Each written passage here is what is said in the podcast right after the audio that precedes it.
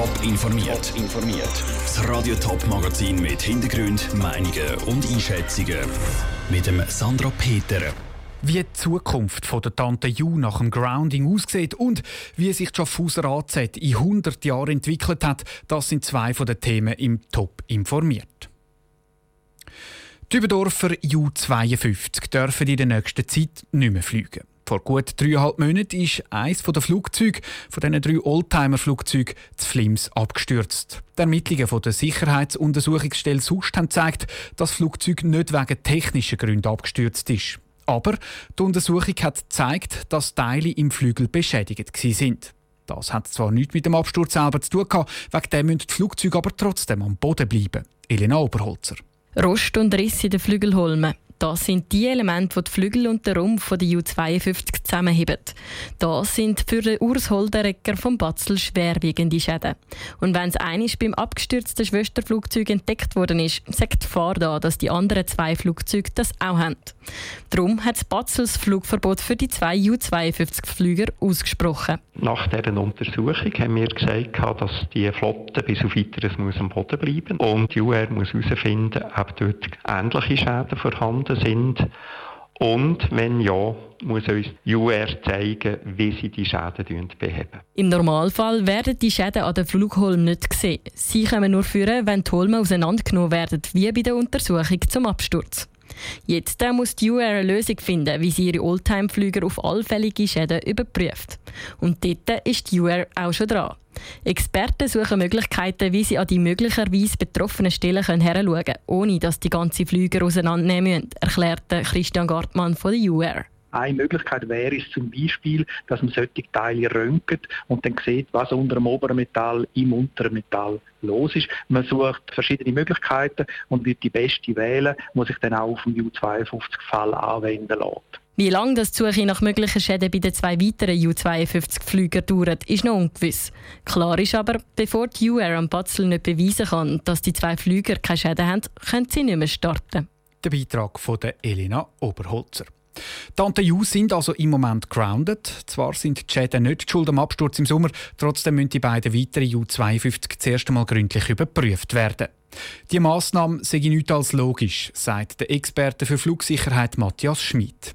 Es sei aber keine einfache Aufgabe für die UR. In einer ersten Stufe muss man Fakten erheben, muss schauen, wie sind die Schäden, wie tiefgründig sind sie und danach muss man das Engineering machen, das abklärt, ob das reparierbar ist, wie das reparierbar ist und was der Aufwand ist, auch der finanzielle Aufwand, um das zu reparieren.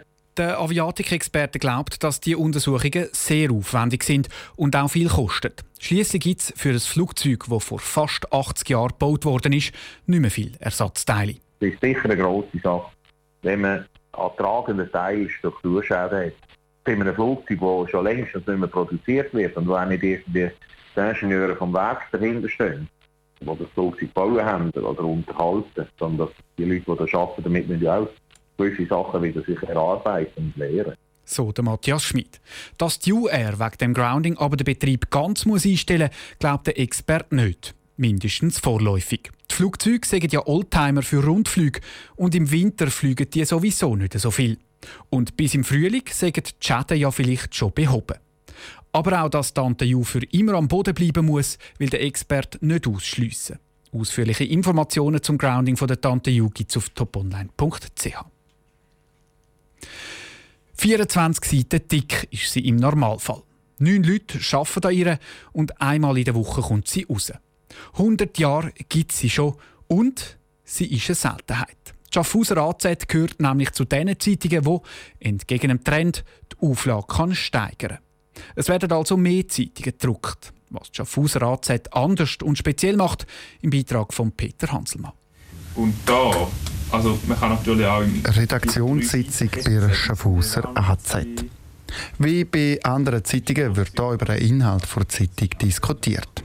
Der Vergleich mit anderen Zeitungen hinkt aber ein bisschen. Die Schaffhauser AZ hat im Vergleich eben zu anderen Zeitungen, im letzten Jahr nämlich, mehr Zeitungen verkauft als das Jahr davor. Es ist eine relativ eine kleine Zeitung mit einem starken Politfokus, mit meiner Ansicht nach relativ guten Gesellschaftsgeschichten, wo man auch Leuten eine Stimme gibt, die sonst nicht so vorkommen in der öffentlichen Wahrnehmung. Erklärt der Co-Chefredakteur Marlon Rausch der Erfolg von Schaffhauser AZ. Er ist Teil von einem jungen Team, das die Zeitung vor zwei Jahren übernommen hat. Sie haben zusammen die Schaffhauser AZ umkrempelt, haben ausgemistet und setzen konsequent auf eigene recherchierte Schaffhauser Geschichten. Nicht mehr, aber auch nicht weniger. Hintergründe liefern zu Aktualitäten, Themen einordnen, recherchieren, sich mal Zeit nehmen, länger wie einen Tag oder zwei, um an einer Geschichte dranbleiben. Und da schlägt sich dann dementsprechend in guten Stories nieder, die gelesen werden. Das war nicht immer so in der 100-jährigen Geschichte von Schaffhauser AZ. Seit Anfang an ist die Zeitung klar links. Früher war sie Parteizeitung von SP. In den 90er Jahren ist dann aus der Tageszeitung eine Wochenzeitung geworden und in den Nullerjahren Jahren wäre sie ein paar Mal fast pleite gegangen. Das Zeitung das 100-jährige Jubiläum kann ich feiern, das liegt zum einen an der Medienlandschaft Schaffhausen und zum anderen an der Strategie der jungen Journalisten, sagt Bernhard Dott. Seit 40 Jahren dabei und heute Verlagsleiter. Dann auch die Opferbereitschaft, ich nenne es mal so, von unserem Gönnerkreis. Wir haben 150 Gönnerinnen und Gönner und da davon sind ein paar Leute, die bereit sind, sehr große Summen zu geben. Also fünfstellige Beträge im tiefen Bereich, aber immerhin fünfstellig. Ohne Gönner geht es nicht. Das sagt auch Marlon Rouge, der heutige Co-Chefredakteur. Sie haben ein Budget von gut 800.000 Franken im Jahr. 100.000 davon fehlen und werden durch die Gönner deckt. Das eben die Journalisten von Schaffhauser AZ können recherchieren und ihre Geschichten schreiben. Der Beitrag von Peter Hanselmann. Die Schaffhauser AZ feiert ihren 100. Geburtstag diese Woche mit einem grossen Fest in der Kammgarn am Freitag. Dazu kommt ein Buch über die Schaffhauser AZ raus. Top informiert, auch als Podcast. Mehr Informationen gibt es auf toponline.ch.